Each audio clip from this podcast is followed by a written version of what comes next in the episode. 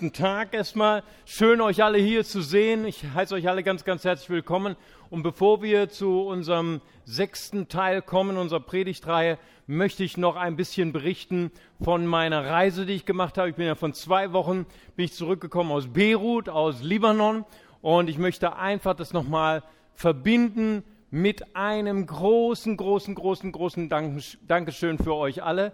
Ihr habt ja für unsere neue Schule gespendet. Letztes Jahr habt ihr über 30.000 Euro gespendet für den AVC, für syrische Flüchtlingskinder. Und ich möchte euch nochmal ganz, ganz herzlich danken. Gebt euch selber doch mal einen Applaus. Und ich habe gedacht, ihr müsst unbedingt noch mal ein bisschen ein paar Bilder sehen.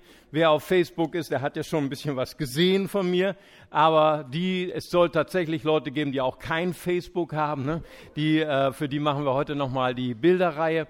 Und wie gesagt, ich möchte euch auch noch mal danken für alle eure Gebete, weil das war keine Selbstverständlichkeit, auch für uns als Familie. Wir hatten ja diesen Überfall gehabt letzte, äh, letzten Monat oder im Dezember ist es ja schon wieder. Und äh, die Reise war im Januar.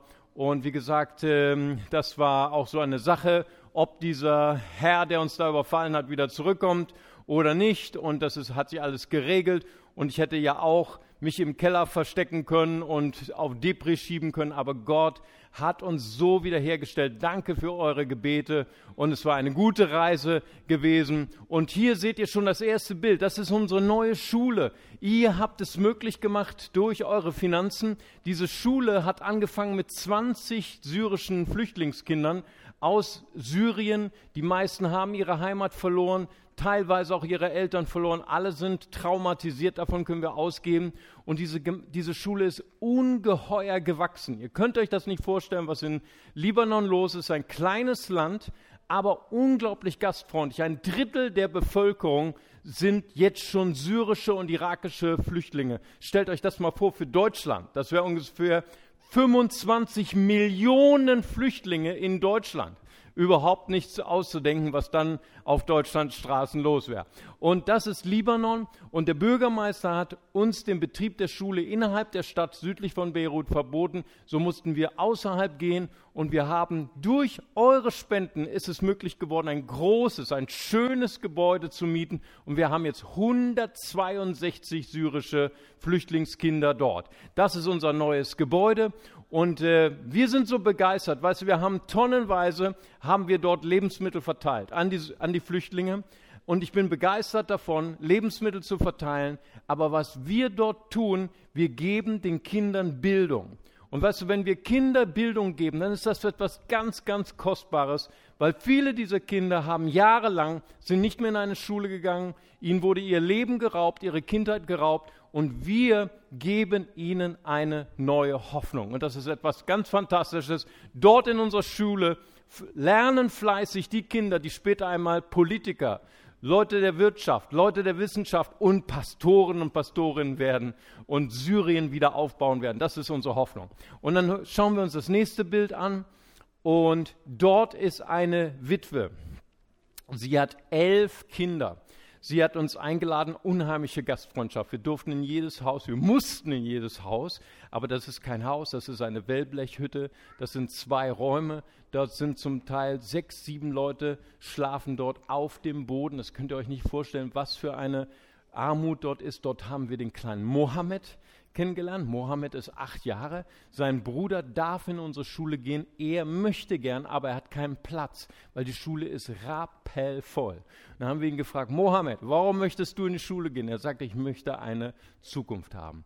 Und mit eurer Hilfe schaffen wir es, diese Schule noch weiter zu vergrößern. Es ist ein fantastisches Werk, was dort geschieht, wird ähm, unterhalten von Jugend mit einer Mission. Die meisten Lehrerinnen sind äh, syrische Flüchtlinge auch und Christen.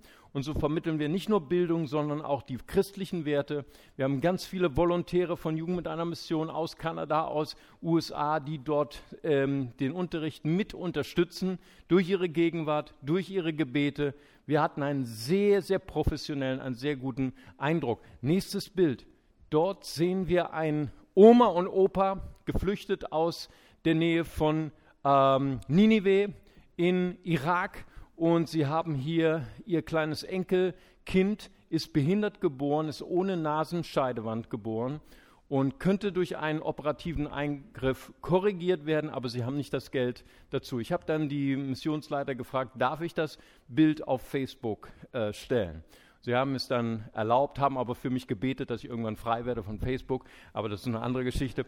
Und dann habe ich das ge gepostet und an einem Tag innerhalb von 24 Stunden hatte ich einen Spender und jetzt im April wird die Operation sein. Und so können wir einen unheimlichen Segen geben, hier von Deutschland in eine muslimische Familie hinein. Ich möchte euch ganz, ganz herzlich danken. Das nächste Bild.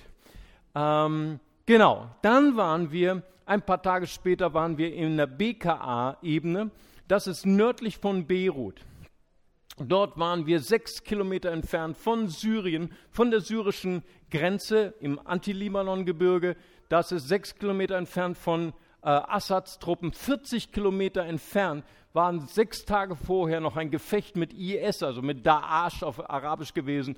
Und dort waren acht libanesische Soldaten gefallen.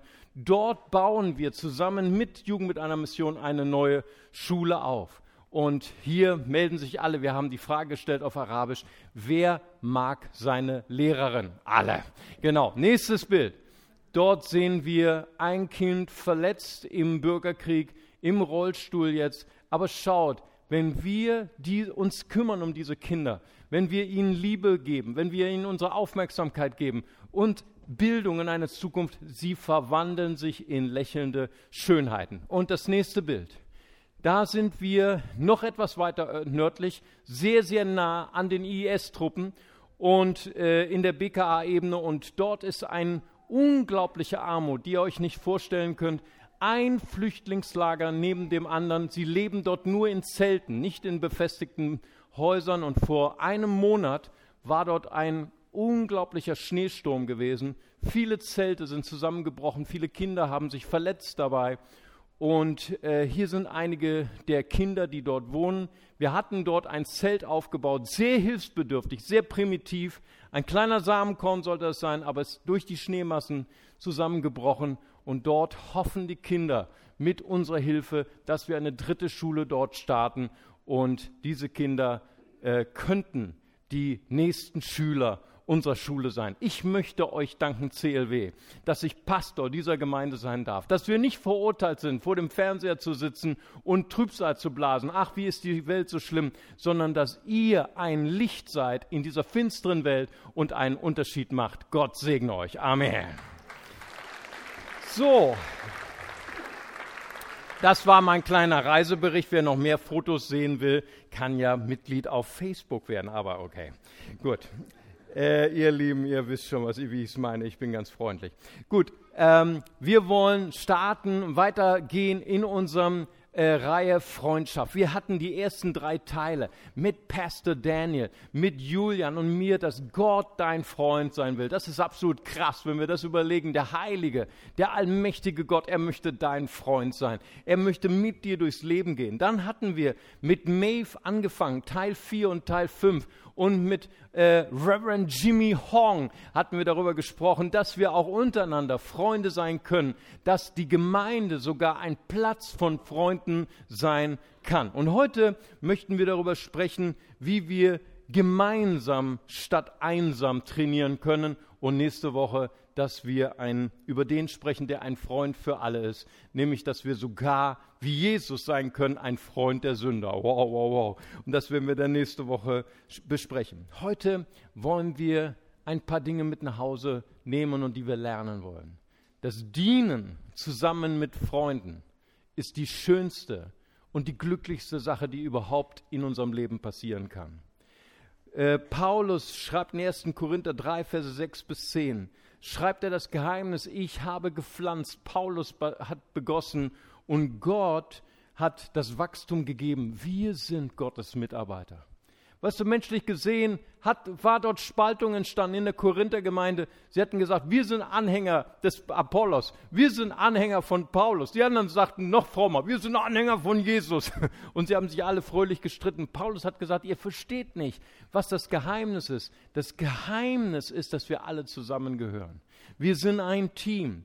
Und Gott freut sich darüber, wenn wir als Freunde zusammen dienen, wenn wir uns gegenseitig ergänzen und wenn wir diese Mentalität des Einzelkämpfertums verändern lassen durch Gottes Geist und Teamplayer werden. Amen. Und wisst ihr, es gibt ein Zitat aus der Wirtschaft, da heißt es, du bist schneller unterwegs, wenn du alleine bist. Ist manchmal äh, anstrengend, mit der ganzen Mischpoke unterwegs zu sein. Ne? Der eine will das, der andere will das und dann muss man erstmal wieder Ratssitzung haben. Es ist schneller, wenn du alleine bist, aber du bist länger unterwegs, wenn du als Team unterwegs bist. Schau mal, das weiß die Welt schon und das sollten wir hundertmal wissen.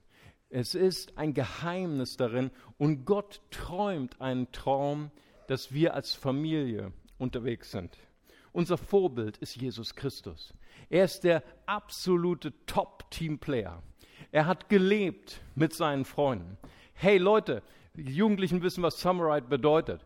Summerite ist sieben Tage die Woche, 24 Stunden am Tag zusammen dienen, zusammen essen und gegenseitig die äh, benutzten Socken nachts inhalieren, nicht wahr? Das ist wunderbar, das ist wirklich Jüngerschaft. So war es auch bei den Jüngern Jesu. Jeder wusste, wer jetzt gerade schnarcht, nicht wahr? Das ist wieder Thomas. Oh Mann, Herr heile ihn, genau dass ich auch mal schlafen kann. So war das Leben auch von Jesus. Es war nicht immer einfach, aber sie waren als Team unterwegs. Und Jesus lebte und diente auch zusammen als Team. Weißt du, wir sind und du bist einzigartig geschaffen. Und Gott hat jeden hier in diesem Saal wunderbar geschaffen. Jeder hat von uns hat ein unvergleichliches Profil. Dein Profil ist durch viele Faktoren bestimmt deine Talente. Niemand hat so Talente wie du. Deine Gaben, mögen es natürliche Gaben sein, mögen es geistliche Gaben äh, sein, hat Gott durch den Heiligen Geist in dein Inneres gelegt. Vielleicht sagst du, ich habe gar keine Gaben. Dann möchte ich dich einladen, komm zu unserem Gabenkurs. Das ist ein genialer Kurs, entwickelt von Florian und Maika Köpke und dort kannst du deine Gaben entdecken. Melde dich heute noch an am, am Infopunkt. Du hast eine einzigartige Persönlichkeit. Deine Frau weiß das auch, nicht wahr? Amen. Du bist einzigartig, aber es gehört mit zu deinem Profil. Und du hast Erfahrungen gemacht in deinem Leben. Niemand hat das erlebt, was du erlebt hast. All diese vier Dinge, unsere Talente, unsere Gaben, unsere äh, Persönlichkeit und unsere Erfahrungen, die wirken dazu, dass wir ein unvergleichliches Profil haben. Und wenn wir dieses Profil erkunden, wenn wir erforschen, Gott, wie hast du mich eigentlich geschaffen? Was sind meine Fähigkeiten? Was sind meine Gaben? Dann finden wir etwas heraus über die Bestimmung, die wir haben. Gott hat dich berufen. Gott hat jeden berufen. Amen. Sag mal zu deinem Nachbarn, Gott hat dich berufen. Amen. Vielleicht wusste er es noch nicht und vielleicht schläft er gerade. Amen. Aber weißt du, Gott hat dich berufen. Amen. Aber weißt du was? Während wir auf dem Weg sind mit Jesus, finden wir auch eine sehr wichtige andere Wahrheit heraus, dass wir nämlich nicht vollkommen sind. Wir sind fehlerhaft, wir sind begrenzt, wir haben Schwächen. Falls hier heute Männer sind, die das nicht teilen können, frag mal deine Frau heute Nachmittag, Amen, die wird dir alle deine Fehler erzählen, Amen. Aber weißt du, Gott hat das genau so getan. Er hat es so zugelassen, dass du begrenzt bist. Er hat es zugelassen, dass du fehlerhaft bist. Warum nämlich? Weil deine Fehler und deine Begrenzungen führen dich dazu zu sagen, ich suche jemanden, der mich ergänzt. Ich suche jemanden, der meine Defizite ausfüllt. Und deswegen habe ich heute die ganze Nacht damit verbracht, ein Wunderwerk der Zeichnung nur für euch zu zeichnen. Schaut an mein Wunderwerk. Falls ihr es nicht auf dem ersten Blick erkannt habt, es soll Puzzleteile darstellen, okay? Ich habe mir aber wirklich Mühe gegeben, aber ich bin kein Zeichner, okay? Und schau mal, das könnte dein Leben sein. Du hast bestimmte Fähigkeiten, aber du hast auch Defizite. Und das hat Gott extra so gemacht. Gott hat in dir diesen Wunsch gegeben, ich suche den Menschen, der mich ergänzt. So ging es Adam. Und als er Eva sah, wow, das sind nicht nur seine Hormone, haben Ping-Pong gespielt, sondern er sagte, hier ist jemand, der mich total ausfüllt. Fleisch von meinem Fleisch, Gebein von meinem Gebein. Und auf einmal passen Puzzlestücke zusammen. Das mag für eine Ehe gelten, das mag aber auch für eine Gemeinde gelten. Als Freunde sich zusammenfinden und sagen, wow, wenn ich mit dieser Person zusammen bin, ich fühle mich ergänzt. Ich fühle mich angenommen in meinen Schwachheiten, aber ich fühle, wir beide sind ein super Team. Und schau mal, und das habt ihr immer noch nicht erkannt, aber wenn ihr euch vorstellt, dass diese vier Puzzleteile zusammenkommen, dann entsteht hier ein Smiley. Falls ihr meine Kunst noch nicht versteht, ich kann es euch erklären. Hier sind die Augen, hier ist die Nase, hier ist der Mund. Und da, wenn das alles zusammenpasst, dann kommt ein schönes Gesicht und das soll Jesus darstellen. Amen. Hey, hier sind meine Fans. Das ist die afrikanische Ecke. Amen. Ihr versteht meinen Humor. Amen. Preis dem Herrn. Ist nicht so einfach mit meinem Humor. Okay, und schau mal, und das ist genau Gottes Traum. Gott sucht Team. Gott sucht Leute, die in ihrer Zerbrochenheit, in ihrer Fehlerhaftigkeit einander ergänzen. Und auf einmal kommt Jesus hervor. Amen. Das ist genau das, was Jesus gebetet hat im hohepriesterlichen Gebet. Vater, gib ihnen die Einheit, die ich und du haben, damit die Welt erkennt, dass du mich gesandt hast. Amen. Schau mal, und es gibt eine wunderbare Geschichte. In Matthäus 9, die Verse 2 bis 7. Das sind fünf Freunde. Ich dachte immer, es wären vier Freunde. Nein, nein, es waren fünf Freunde. Und der fünfte ist dieser Gelähmte. Ihr kennt die Geschichte. Es ist dieser Gelähmte. Wir wissen nicht, wie er gelähmt wurde. Wir wissen nicht, ob er einen Unfall hatte. Wir wissen nicht, ob er so behindert geboren wurde. Aber sie waren Freunde. Fünf Freunde. Und dann hörten sie, Jesus ist in dem Haus. Jesus ist in the house. Amen. Und er tut Wunder. Er ist der Wundertäter. Er ist der Heiler. Und dann haben sie ihren Freund auf eine Bahre gelegt, dann haben sie ihn da und da war die Bude voll. Kein Platz mehr. Sie ließen sie auch nicht rein. Und dann haben sie gesagt, na, kein Problem, wir sind echte Männer. Amen.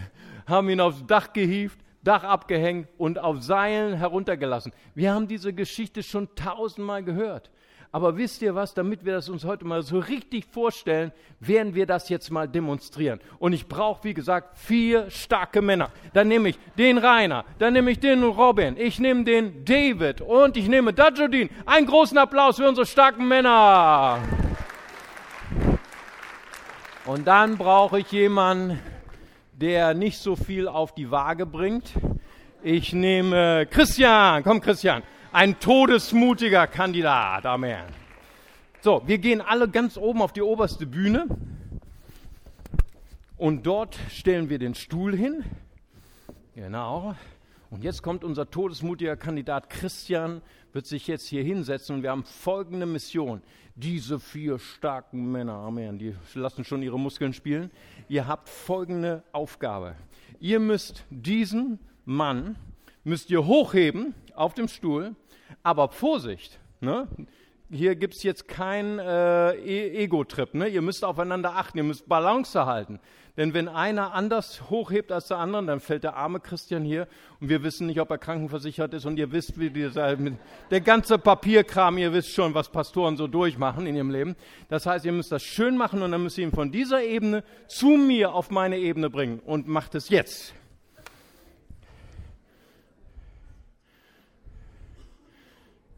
Vorsichtig.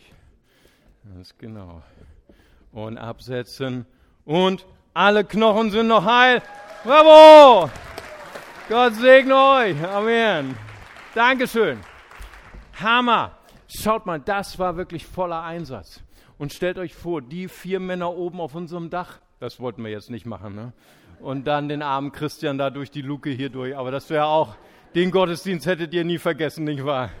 Ähm, wenn da einer den das Seil anders bedient hätte, der arme Christian, nicht wahr? Aber so müssen wir uns die Geschichte vorstellen. Diese vier Freunde, sie arbeiteten als ein Team. Weißt du, die Welt ist total anders. Die Welt, da zählt nur der Einzelne, der Ruhm, das Prestige, die Macht, die Popularität. Aber Jesus hat uns ein völlig anderes Weltbild gezeigt. Gott hat uns nicht gezeigt, dass wir unsere Popularität, unseren Ruhm suchen, sondern Jesus war ein Diener für uns alle. Er hat uns gelehrt, wenn, wenn ein Mensch wirkliche Größe hat, wirkliche Größe, das hat er uns gelehrt im Markus Evangelium 10, 44, 45. Und wer der Erste sein will, der soll sich allen unterordnen. Das lehrt Jesus. Auch der Menschensohn ist nicht gekommen, um sich bedienen zu lassen. Er kam, um zu dienen und sein Leben hinzugeben, damit viele Menschen aus der Gewalt des Bösen befreit werden. Weißt du, Jesus hat definiert, was wirkliche Größe ist. Er hat nicht gesagt, du bist wirklich groß, wenn viele Leute dir dienen, sondern Gott beurteilt deine Größe, wie vielen Menschen du dienst. Das ist wahre Größe. Schau mal, und das ist der Traum von Gott, dass wir als Freunde zusammen dienen, als ein Team. Ich möchte euch gern vier Schlüssel präsentieren, die dienende Freundschaft ausmacht. Der erste Schlüssel, Freunde, die zusammen dienen, sind allzeit bereit. Schau mal, wir haben unter uns die Royal Ranger, die haben das immer als Spruch, selbst wenn die mir mailen, ja, das steht schon so als, als Chiffre unten drunter, allzeit bereit. Ne? Und das ist ein total toller Spruch, weil Royal Ranger sind immer bereit. Ja? Und schau mal, das macht wahre Freundschaft aus. Diese vier Freunde, sie waren willig jederzeit ihrem gelähmten Freund zu helfen. Weißt du, sie liebten diesen Mann. Ich weiß nicht genau, aber es steht nicht da drin, es ist nur meine Interpretation. Vielleicht waren sie bei seinem Unfall dabei. Sie haben sich immer wieder gefragt, wie hätten wir das verhindern können. Und sie haben gesagt, wir wollen die Gelegenheit beim Schopf packen. Jesus ist da. Stell dir vor, sie wären Deutsche gewesen. Deutsche haben erstmal über E-Mail und CC und BCC. Wenn, wer hat denn da Zeit? Nee, da habe ich nicht Zeit und vielleicht nächste Woche und vielleicht nächsten Monat. Nein, nächsten Monat war Jesus nicht mehr da, er war jetzt da, jetzt. Jetzt ist die Zeit. Und dann haben sie ihren Freund gepackt und sie waren allzeit bereit und dann sind sie zu Jesus gegangen. Sie waren bereit, Gutes zu tun. 1. Petrus 3, Vers 13 heißt, seid Eiferer des Guten. Hammer. Und was für ein großes Geschenk ist das, wenn wir Teil sind von einer Kleingruppe, die für uns da ist, auch in Zeiten der Krise. Deswegen sage ich immer, such dir gute Freunde, bau Freundschaft, such dir eine gute Kleingruppe in der Gemeinde, solange noch gute Zeiten sind. Wenn wir erst in eine Krise kommen und dann suchen wir erst die Freunde, dann haben wir nicht mehr die Zeit, weil Freundschaft braucht Zeit, ist so. Kleingruppen, eine gute Kleingruppe zu finden, das braucht Zeit, das braucht Vertrauen. Weißt du, als ich in Beirut war, ist ein sehr guter Freund von mir und ein Bruder unserer Gemeinde heimgegangen. Es kam ganz plötzlich, ganz unerwartet und ich konnte nicht sofort bei der Familie sein. Ich kam ein, zwei Tage später. Und als ich kam zu dieser Familie, da habe ich gesehen, die Kleingruppe war schon da. Die, die, ähm, die Freunde waren da aus der Gemeinde. Ich habe gesagt, ich bin so stolz, Pastor dieser Gemeinde zu sein. Was, wenn Menschen hier durch Krisen gehen in unserer Gemeinde, Krisen, wo sie nicht wissen, Gott, warum hast du das zugelassen? Gott, warum ist mir das passiert? Dass dann Freunde da sind. Das ist etwas Fantastisches, das ist etwas Kostbares. Und ich möchte dir so sehr wünschen, dass du Teil bist einer Kleingruppe. Warum können Freunde, die gemeinsam dienen, allzeit bereit sein? Warum? Weil sie einander kennen. Kennen in guten Zeiten weil sie ihre Nöte und Bedürfnisse kennen. Und deswegen können sie sofort agieren. Schlüssel Nummer eins, Freunde, die zusammen dienen, sind allzeit bereit. Schlüssel Nummer zwei, Freunde, die zusammen dienen, dienen als ein Team. Weißt du, zusammen zu dienen ist besser als allein. Stell dir vor, jemand hier von unseren vier Muskelmännern hätte den armen Christian alleine darunter tragen müssen. Was für eine Anstrengung. Es wäre überhaupt nicht möglich gewesen. Auch nicht in dem Bild, das wir haben bei, bei dem Dach von Jesus. Einer allein hätte es nicht geschafft, aber die vier zusammen. Wenn wir als Team zusammen arbeiten, dann wertschätzen wir unsere gegenseitigen Stärken. Wir sind ausgerichtet auf dasselbe Ziel. Diese vier Freunde hatten ein Ziel, dass Jesus nur ihn berührt und heilt. Gemeinsam zu dienen heißt, dass wir unsere Kraft maximieren, dass wir unsere Zeit optimal ausnutzen. Gemeinsam zu dienen ist besser, als die Aufgabe allein nicht zu schaffen und frustriert zu werden. Und wenn wir gemeinsam dienen, dann minimieren wir unsere Schwächen. Weil wir haben Stärken, die der andere nicht hat und der andere hat Stärken, die du nicht hast. Und so sagt es auch das Wort Gottes in Epheser 4, Vers 16. Er, nämlich Jesus, versorgt den Leib, verbindet die Körperteile miteinander. Jedes einzelne leistet seinen Beitrag. So wächst der Leib und wird aufgebaut in Liebe. Habt ihr es gesehen? Jedes einzelne Körperteil leistet seinen Beitrag. Ist das nicht fa fantastisch? Jeder einzelne von euch wird gebraucht. Amen. Preis dem Herrn. Jeder einzelne in der Gemeinde ist wichtig. Und wenn wir das gleiche Ziel haben in einer Freundschaft, in einer Kleingruppe, wenn wir denselben Glauben haben, dann machen wir gemeinsam einen Unterschied. Und wenn du diese Stelle liest, mit den vier Freunden, mit den fünf Freunden, wenn du so willst, dann heißt es, dass alle zum Schluss Gott verherrlichen. Wenn wir gemeinsam dienen als Team, dann wird nicht einer verherrlicht, sondern dann wird Gott verherrlicht. Amen. Und das ist der Vorteil, wenn wir zusammen als Team arbeiten. Gott wird verherrlicht und nicht ein Einzelner. Dritter Schlüssel. Erster Schlüssel, Freunde, die zusammen dienen, sind allzeit bereit, arbeiten zusammen im Team. Dritter Schlüssel, Freunde, die gemeinsam dienen, denken mehr an andere als an sich selbst. Philippa 2, Vers 4 sagt, denkt nicht an euren eigenen Vorteil, sondern habt das Wohl des anderen im Auge. Freunde reichen einander die Hand. Und weißt du, vielleicht bist du schneller, wenn du alleine dienst. Aber jeder, der nur alleine dient, ist irgendwann müde. Und dann brauchen wir die Unterstützung des anderen. Weißt du, wir waren gestern in einem Gottesdienst in Bad Gandersheim und das war wirklich ein Erweckungsgottesdienst. Da war um 10 Uhr waren wir fertig und dann mussten wir noch jemanden mitnehmen und dann mussten wir noch hierher kommen und wir hatten eine lange Reise, dreieinhalb bis vier Stunden und wir haben Paul und ich und, und äh, Aisha war auch mit dabei, die war am Büchertisch, aber Paul und ich, wir haben uns abgewechselt beim Fahren und das war schön. Da konnte der eine schlafen und der andere konnte fahren und dann um halb, halb sieben waren wir dann wieder hier. Genau, da ist der Paul, der beste Fahrer von ganz Deutschland. Wow. ja. Und weißt du, das ist einfach toll, zu sagen, wir dienen gemeinsam als ein Team. Weißt du, Prediger 4, Verse 9 und 10 sagt, zwei haben es besser als einer allein. Denn zusammen können sie mehr erreichen. Stürzt einer von ihnen, dann hilft der andere ihm wieder auf die Beine. Doch wie schlecht steht es um den, der alleine ist, wenn er hinfällt. Niemand ist da, der ihm wieder aufhilft. aufhilft. Gemeinsam können wir auch Krisensituationen äh, überwinden, uns gegenseitig anspornen, gegenseitig ermutigen. Hebräer 10, Vers 24 sagt, lasst uns aufeinander achten. Wir wollen uns zu gegenseitiger Liebe ermutigen und einander anspornen, Gutes zu tun. Wow. Und das hat Jesus mit seinen Jüngern auch gemacht. Jesus hat seinen Jüngern gesagt, ich brauche euch. Ich habe euch erwählt, eine Mission zu, zu erfüllen. Und schaut mal, Jesus hat das Ausbildungsprinzip seiner Jünger ganz klar geordnet. Hier sehen wir die verschiedenen Ausbildungsschritte. Am Anfang, als Jesus mit seinen Jüngern noch unterwegs war, da war er der Aktive. Er tat und seine Jünger schauten zu. Und dann am Ende seiner Mission, als er zum Himmel aufgefahren ist, da hat er gesagt, ihr sollt das Reich Gottes predigen bis ans Ende der Welt. Ihr sollt tun. Ja, er hat zugesehen und sie taten. Aber das hat er nicht getan, so einfach so. Ja, geht mal hin, Vogel friss oder stirb, schwimm oder, oder ertrinke, wir werden schon sehen.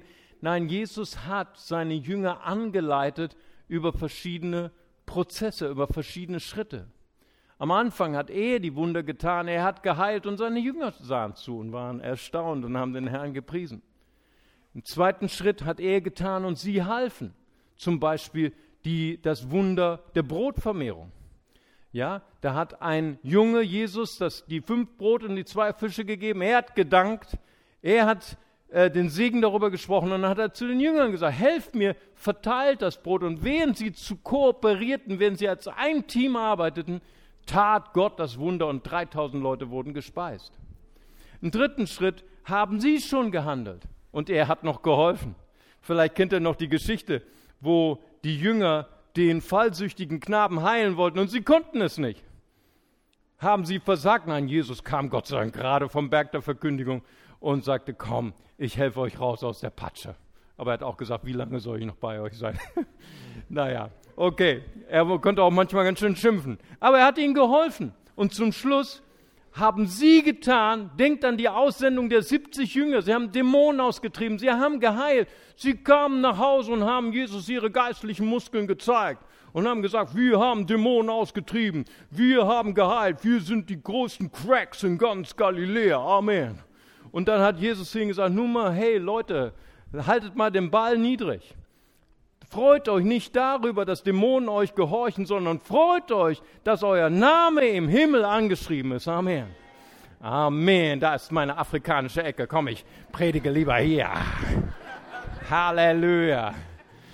Nicht? Ich meine, Jesus hat dann zugesehen und sie taten. Und schau mal, das ist Teamwork. Dass wir Leuten sagen, wir brauchen euch. Ich kann mich mal erinnern, vor vielen, vielen Jahren. Mein Freund Alexander Wiegel er ist Russlanddeutscher und er ist Musikdirektor. Ein genialer Mensch. Und wir haben so ein bisschen gesprochen über verschiedene Mentalitäten der verschiedenen Nationalitäten. Wir haben viel davon im CLW. Und ich rate euch, nimmt es immer mit Humor. Und äh, wenn man über sich selber lachen kann, dann, dann ist man gut beraten. Amen. Und dann hat er mal gesagt, hat er etwas über Deutsche gesagt. Er hat gesagt, Mario, ihr als Deutsche, ihr seid perfekt. Ihr seid so hilfsbereit ihr öffnet eure Häuser, ihr unterstützt uns, ihr macht alles, aber ihr habt einen Fehler. Da habe ich mich so aufgebaut und so, hä? Was, wir Deutschen, wir haben einen Fehler. Was ist das denn? Und er hatte gesagt, ihr habt nur einen Fehler, ihr braucht uns nicht. Ihr braucht. Das traf mich wie ein Blitz. Das traf mich wie ein Blitz. Weißt du, und da habe ich gedacht, da habe ich verstanden, was wahre Freundschaft ist.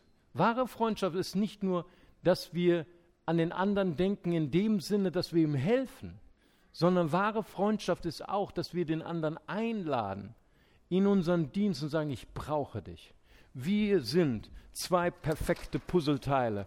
Ich brauche dich. Das ist ja übrigens auch ein sehr guter Tipp für die Ehe. Amen. Nicht nur zu sagen, Schatz, kann ich dir hier helfen, kann ich dir da helfen. Also ist auch schon mal gut, ne? Amen. Manche Frauen würden sich das schon wünschen. Amen. Aber wenn die erste Lektion geschafft hast, dann kommt die zweite Lektion, ich brauche dich. Amen. Damit werten wir den Ehepartner auf. Damit werten wir uns gegenseitig auf, wenn wir internationale Gemeinde bauen, indem wir nicht nur einander dienen, sondern indem wir sagen, ich brauche deine Gaben, deinen Dienst. Wir sind zwei perfekte Puzzleteile. Amen. Und der vierte Schlüssel. Erster Schlüssel war, Freunde, die zusammen dienen, sind allzeit bereit, arbeiten als Team zusammen, denken mehr an andere als, als, als an sich selbst. Und der vierte Schlüssel, Freunde, die gemeinsam dienen, haben die gleiche Hingabe. Hebräer sagt, wir sollen uns zur gegenseitigen Liebe ermutigen. Wir sollen uns einander anspornen, Gutes zu tun.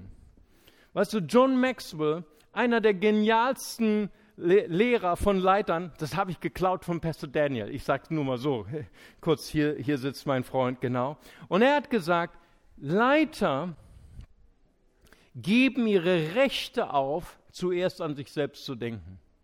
Leiterschaft dreht sich nur um Dienst. Und dann hat er einen genialen Satz gesagt, den kann man eigentlich nur in Englisch sagen, Pastor Daniel. Ne? Wenn man in Deutsch sagt, ist er einfach, puh, ist nur, nur warme Luft. Nicht wahr? Aber in Englisch ist er genial. Da heißt es hier, Leadership is not about titles, is about towels. Nun, wenn du das übersetzt, ist, hä? Dann ist einfach, Leiterschaft dreht sich nicht um Titel, sondern um Handtücher. Hm. Also es reimt sich noch nicht mal. Also man könnte reimen, indem man, Leiterschaft dreht sich nicht über Titel, sondern über Tücher. Aber du weißt immer noch nicht, was ist überhaupt gemeint. Nicht wahr? Aber es geht hier darum, das Jesus seinen Jüngern vorgemacht hat, als er ihnen die Füße gewaschen hat. Da hat er ihnen die Füße abgetrocknet mit Handtüchern. Es geht nicht um Titel, es geht um Towels, es geht um, um Handtücher, um Dienen. Weißt du, er wollte ihnen zeigen, was wirkliche Leidenschaft ist des Dienstes.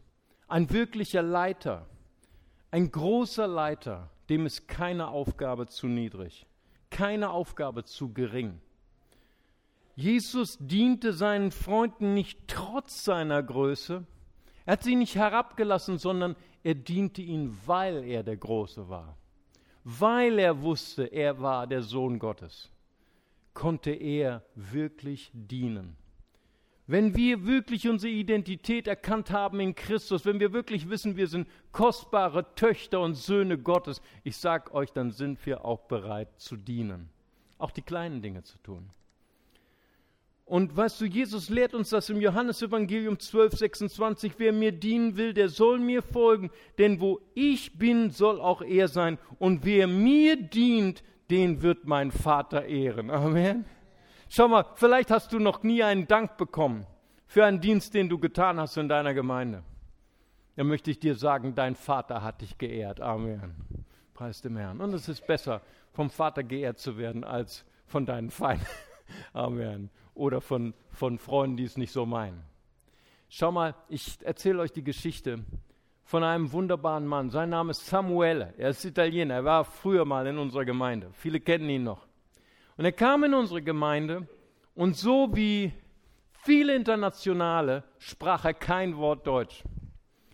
Und er war aber ein genialer Leiter. Er war Jugendpastor in Italien gewesen, hatte große Jugend gehabt. Und ich wusste das, dass er ein genialer Leiter ist und er konnte nur Italienisch und Englisch. Und wir hatten damals eine große Krise in, im Technikteam. Der Leiter musste umziehen und wir hatten nur noch einen letzten Mohikaner und wir hatten damals schon zwei Gottesdienste, eine Katastrophe. Und dann ich, bin ich zu Samuele gegangen und ich wusste, er ist Leiter und ich habe gesagt, Samuele, möchtest du nicht der Leiter vom Tontechnikteam werden? Und während ich den Satz noch spreche, müssen wir beide lachen.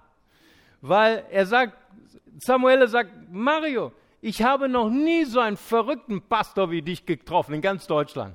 Hey, du willst den Leiter vom Technikteam, das soll jemand sein, der noch nicht mal Deutsch sprechen kann und außerdem hat er keine Ahnung von Tontechnik gehabt, okay? Er sagte, Mario, du bist total verrückt und ich habe selber gelacht, okay?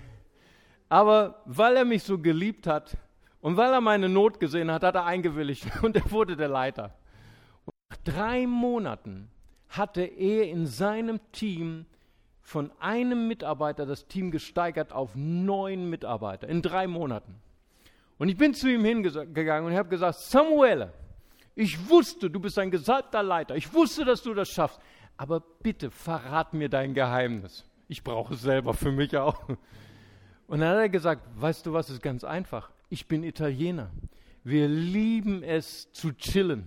Wir machen einmal im Monat, machen wir richtige Party mit Kaffee, mit ganz viel Kuchen und ganz viel Spaß. Und seitdem wollen alle in meinem Team sein. Amen.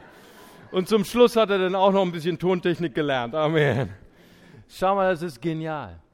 Wenn wir einfach als Leiter unsere Hingabe, unsere Leidenschaft weiter transportieren, dann wird auch in unserem Team diese gleiche Leidenschaft sein. So viel Schlüssel von Freunden, die gemeinsam dienen, allzeit bereit, arbeiten als ein Team, denken an andere mehr als an sich selbst und dienen mit der gleichen Hingabe. Und mein letzter Punkt ist, stell dir die richtige Frage. Ich glaube, dass viele Menschen sich einfach die falsche Frage stellen und das ihr Leben lang. Sie fragen sich, warum habe ich eigentlich keinen Freund, der mir dient? Warum habe ich eigentlich nicht so einen super, duper Freund, der mir die Füße wäscht? Und ich glaube, es ist die falsche Frage. Die richtige Frage ist, wie kann ich eigentlich ein Freund sein, der in einem dienenden Team ein lebendiger Teil ist? Weißt du, und ein wirklicher Freund zu sein, ist, der, ist die Hauptsache, die absolute Hauptsache, eine Sache, das ist Vertrauen. Vertrauen, Vertrauen, Vertrauen. Wenn du ein Freund sein willst, dann musst du vertrauenswürdig sein. Paulus sagt das zu seinem geistlichen Sohn im 1. Timotheus 6, Vers 20. Lieber Timotheus, bewahre sorgfältig, was Gott dir anvertraut hat. Was hatte Gott ihm anvertraut?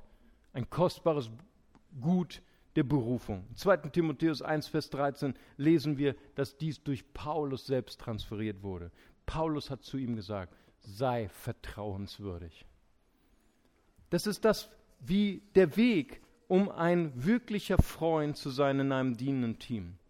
Und wie können wir Vertrauen erlangen in einem Team voller Freunden? Das erste, bleibe beständig. Einfach ganz einfach, tue das, was du versprochen hast. Tu es nicht nur heute, weil heute Sonntag ist. Tu es auch am blauen Montag. Amen. Tu es jeden Tag. Sei beständig, sei vertrauenswürdig. Sei jemand, der, von dem man sagt, was dieser Mann, was diese Frau sagt, das tut sie auch, das tut er auch. Jesus lehrt uns im Lukas Evangelium 16, Vers 10, doch bedenkt, nur wer im kleinsten ehrlich ist, wird es auch im Großen sein. Wenn ihr bei kleinen Dingen unzuverlässig seid, werdet ihr es auch bei großen Dingen sein. Das ist ein ganz normales Prinzip. Fang heute an bei den kleinen Dingen, die du versprichst, bei den kleinen Disziplinen. Tu es auch dann, wenn niemand zuschaut. Moody, ein gewaltiger Evangelist und Lehrer, sagt, Charakter ist das, was wir im Dunkeln tun, wenn keiner zuschaut. Tu es nicht nur, wenn andere zuschauen, tu es nicht nur in der Gemeinde, tu es jeden Tag. Bleibe beständig, bleib jemand, auf den man sich verlassen kann. Wie werden wir vertrauenswürdige Freunde? Behalte Sachen für dich. Das ist nicht einfach. Afterreden ist, wenn du Gerüchte von Dritten weiter verbreitest, deren Problem du nicht teilst und du nicht Teil ihrer Lösung bist. Sprüche 11, Vers 13 sagt, wer klatschsüchtig ist, wird auch anvertraute Geheimnisse ausplaudern. Ein zufälliger Mensch, zuverlässiger Mensch wird schweigen. Sei ein zuverlässiger Freund. Wenn Leute dir Geheimnisse anvertrauen, wenn Leute dir ihre Schwachheiten anvertrauen, ist das ein großes Privileg. Behalte es wie ein Schatz in deinem Herzen. Schweige darüber. Sei ein zuverlässiger Freund. Und das dritte ist, sei nah. Du musst nah bei den Menschen sein. Du musst mit ihnen Zeit verbringen, um wirklich ihr Vertrauen zu verdienen, um wirklich Freund zu sein. In Sprüche 17, Vers 17 heißt es, auf einen Freund kannst du dich immer verlassen. Wenn es dir schlecht geht, ist er für dich da wie ein Bruder. Weißt du, ich möchte dich beglückwünschen, wenn du gute Freunde gefunden hast, wenn du eine gute Kleingruppe gefunden hast. Wir haben jetzt als Kleingruppe am Anfang des Jahres haben wir mit Flipchart gearbeitet. Wir haben gesagt, hey, wir wollen einfach uns die Frage stellen, warum machen wir eigentlich Hauskreis? Weil wir machen das schon seit Jahren. Und dann haben wir eine neue Vision, haben wir, jeder hat mal gesagt, was er sich von Hauskreis wünscht.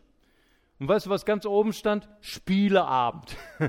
Seitdem machen wir regelmäßig Spieleabend und wir lieben es. Wow. Ja, das ist so ungefähr so, wie, das war so ungefähr, du musst dir eine Frage jemand stellen. Zum Beispiel jemand hatte äh, bei mir die Frage, äh, Mario, hast du schon mal Sushi gegessen?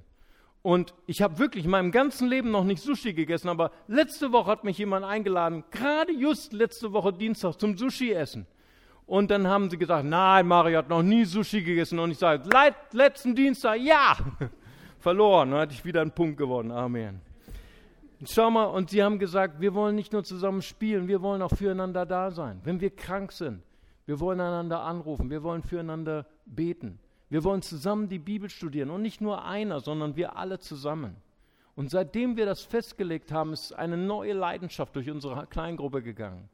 Und die Leute kommen mit einem neuen Feuer, mit einer neuen Leidenschaft. Und deswegen ist es so wichtig, dass wir Zeit investieren, dass wir nah sind bei den Leuten. Und es ist klar, bei einer Gemeinde, die beinahe auf die 500 zugeht, du kannst nicht mit jedem Freund sein. Du hast nicht so viel Zeit, aber du hast Zeit, mit einem Freund zu sein. Du hast Zeit, dich einer Kleingruppe anzuschließen. Einmal in der Woche, zwei Stunden. Das ist was du tun kannst. Und du kannst in deinen guten Zeiten Beziehungen knüpfen und zusammen mit deiner Kleingruppe zusammen dienen. Etwas bewegen, was du nicht alleine bewegen kannst. Und du kannst effektiv sein und du kannst etwas tun, zusammen mit einem Team, das Gott geehrt wird. Ich möchte gerne, dass wir unsere Augen zusammen schließen und dass wir noch zusammen beten.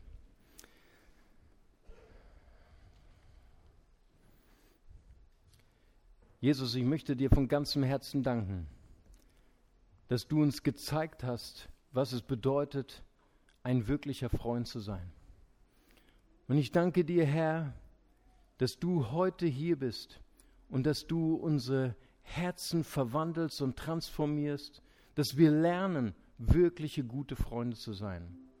Dass wir es lernen, beständig zu bleiben, vertrauenswürdig zu werden. Dass wir es lernen, Dinge und Geheimnisse, die uns anvertraut werden, dass wir sie für uns behalten. Dass wir es lernen, nah bei Leuten zu sein und unsere Freundschaften zu pflegen. Und ich möchte dir danken, dass wir Dinge bewegen können, die wir niemals allein geschafft hätten. Und ich möchte gern, bevor ich beten möchte, möchte ich gerne noch eine, eine leidenschaftliche Einladung geben. Vielleicht sind Menschen hier, vielleicht das allererste Mal, du bist neu in der Gemeinde und du hast immer mehr verstanden, auch in den letzten Sonntagen, was es eigentlich bedeutet, Freund zu sein. Und du hast immer mehr verstanden auch, dass Jesus dein Freund sein möchte. Jesus, er kam in diese Welt, er ist uns gleich geworden, er ist vom Himmel abgestiegen, um auf Augenhöhe mit uns zu kommen. Und das alles hat er getan, um sein Leben einzusetzen für uns. Er hat uns ausgetauscht beim ewigen Gericht. Und die Bibel sagt, so sehr hat Gott die Welt geliebt, dass er seinen eingeborenen Sohn gab. Jeder, der an ihn glaubt, geht nicht verloren, sondern hat ewiges Leben. Und wenn du sagst, ich bin heute bereit, heute ist mein Tag, ich möchte gern mein Herz heute öffnen und ich möchte gern diesen Freund in mein Herz einlassen. Ich möchte Jesus bitten, dass er mein Herz heilt von Verletzungen. Ich möchte Jesus bitten, dass er mein Herz reinigt von Schuld dass er mir ein ganz neues Leben gibt. Wenn du sagst, ich möchte Jesus einladen als der Herr und der Steuermann in meinem Leben, ich habe meinen Kurs verloren. Mein Leben liegt in tausend Scherben, aber ich habe erkannt, dass Jesus mein Leben wieder zusammensetzen kann. Ich möchte Jesus einladen. Da möchte ich dich bitten, mal ganz kurz deine Hand zu heben. Als ein Zeichen, ich möchte Jesus als Herrn und Retter in mein Leben auffangen. Dort ist jemand, Gott segne sie. Ist noch jemand, dann heben Sie ganz kurz Ihre Hand. Ich würde gern für Sie beten. Danke, Jesus. Hier ist jemand. Gott segne Sie. Amen. Dort ist jemand. Gott segne Sie. Dort ist noch eine Hand. Halleluja. Ich habe die Hand gesehen dort oben. Dankeschön. Danke. Dort ganz hinten ist eine Hand. Freue mich sehr. Halleluja, Jesus. Nehme noch ein bisschen Zeit, weil das ist die kostbarste Zeit in unserem Leben überhaupt. Die schönste die beste Entscheidung, Jesus Christus als Herrn und der Retter in unser Leben aufzunehmen. Und wenn Sie das heute wollen und sagen, ich möchte Jesus als Navigator, als Retter und Herr in meinem Leben, dann heben Sie ganz kurz Ihre Hand. Ich würde gern für Sie beten. Danke, Jesus. Preis sei dir. Danke, Jesus. Halleluja, Jesus. Schön. Dann lasst uns zusammen aufstehen mit diesen fünf wertvollen Menschen. Und wir wollen zusammen als Familie beten mit ihnen und diesen Schritt gemeinsam mit ihnen gehen. Und wir beten ganz laut. Lieber Vater im Himmel, ich komme zu dir voller Freude, voller Glauben. Und ich bitte dich, Herr, vergib mir meine Schuld, reinige mich von meiner Sünde. Herr Jesus Christus, ich wähle dich heute als meinen Retter, als meinen Herrn. Fülle mich mit deinem Heiligen Geist und mit deiner Kraft. Ich sage mich los von Satan und von seiner Macht. Und Herr Jesus Christus, dir will ich folgen. mein Leben lang. Amen, Amen. Preis dem Herrn. Amen. Ich möchte die alle beglückwünschen, die sich heute gemeldet haben. Und ich möchte gerne Sie einladen, gleich noch zu mir zu kommen. Ich habe noch ein ganz wichtiges Geschenk für Sie. Ich möchte Ihnen helfen, den nächsten Schritt zu machen in Ihrem Leben. Preis dem Herrn. Herzlichen Glückwunsch. Ich möchte noch mal ganz kurz euch bitten, eure Augen zu schließen. Und ich möchte gerne für die beten, die sagen, ich habe heute dieses Verlangen bekommen. Und ich habe es nicht nur heute bekommen, sondern ich habe es schon seit längerer Zeit, aber heute ist einfach der Knoten geplatzt. Ich weiß, was ich brauche. Und du, du hast erkannt, du bist sehr, sehr lange allein unterwegs gewesen. Und du bist ein begabter Mensch, du bist ein kluger Mensch, du, du hast viel Kraft, aber du bist unterwegs müde geworden. Und du hast oft gebetet, Gott, gib mir mehr Kraft, aber es ist irgendwie nicht so wirklich passiert. Aber heute hast du verstanden, dass dein Lebensschema verändert werden muss, dass du nicht mehr allein kämpfen sollst, sondern zusammen als Team. Und du möchtest gerne Gott bitten um echte Freunde, die dein Defizit nicht verurteilen, sondern dich annehmen mit der Schwachheit, die du hast und die dich ausfüllen und deren Defizit du auch ausfüllen kannst. Und du bittest den Herrn wirklich heute um dienende Freundschaften. Und du sagst, Herr, mach mich zu einem dienenden Freund. Mach mich vertrauenswürdig. Mach mich beständig, dass meine Taten dem entsprechen, was ich sage. Mach mich zu jemandem, der Geheimnisse für sich behalten kann. Mach mich zu jemandem, der treu ist und in Freundschaften investiert. Und wenn das deine Bitte ist und wenn das etwas ist, was du dringend haben musst, dann öffne einfach deine Hände, so wie ich es tue. Und ich möchte gern für dich beten. Vater, ich danke dir, Herr, dass du unser Freund bist und dass du uns gezeigt hast, wie du gelebt hast und gedient hast mit Freunden. Ja, sie waren fehlerhaft. Du hast das alles gewusst. Aber du hast dich auf dieses Abenteuer Freundschaft eingelassen. Und ich danke dir dafür, Herr, dass du heute Menschen gezeigt hast, dass es besser ist zu zweit als allein. Dass es besser ist in einer Familie als allein. Und ich bete, Herr, dass du uns heute fähig machst, echte Freunde zu werden, Herr. In dienende Freundschaften hineinzukommen. Zu entscheiden, heute möchte ich Freundschaft bauen. Heute möchte ich mich anschließen einer Kleingruppe. Ich danke dir dafür, dass wir Dinge verändern können. Zusammen die wir als alleinige nicht verändern konnten. Ich danke dir für deine Kraft in Jesu Namen. Amen. Lass uns Jesus noch einmal preisen, lass uns ihn singen, ihn erheben und ihn feiern. Amen.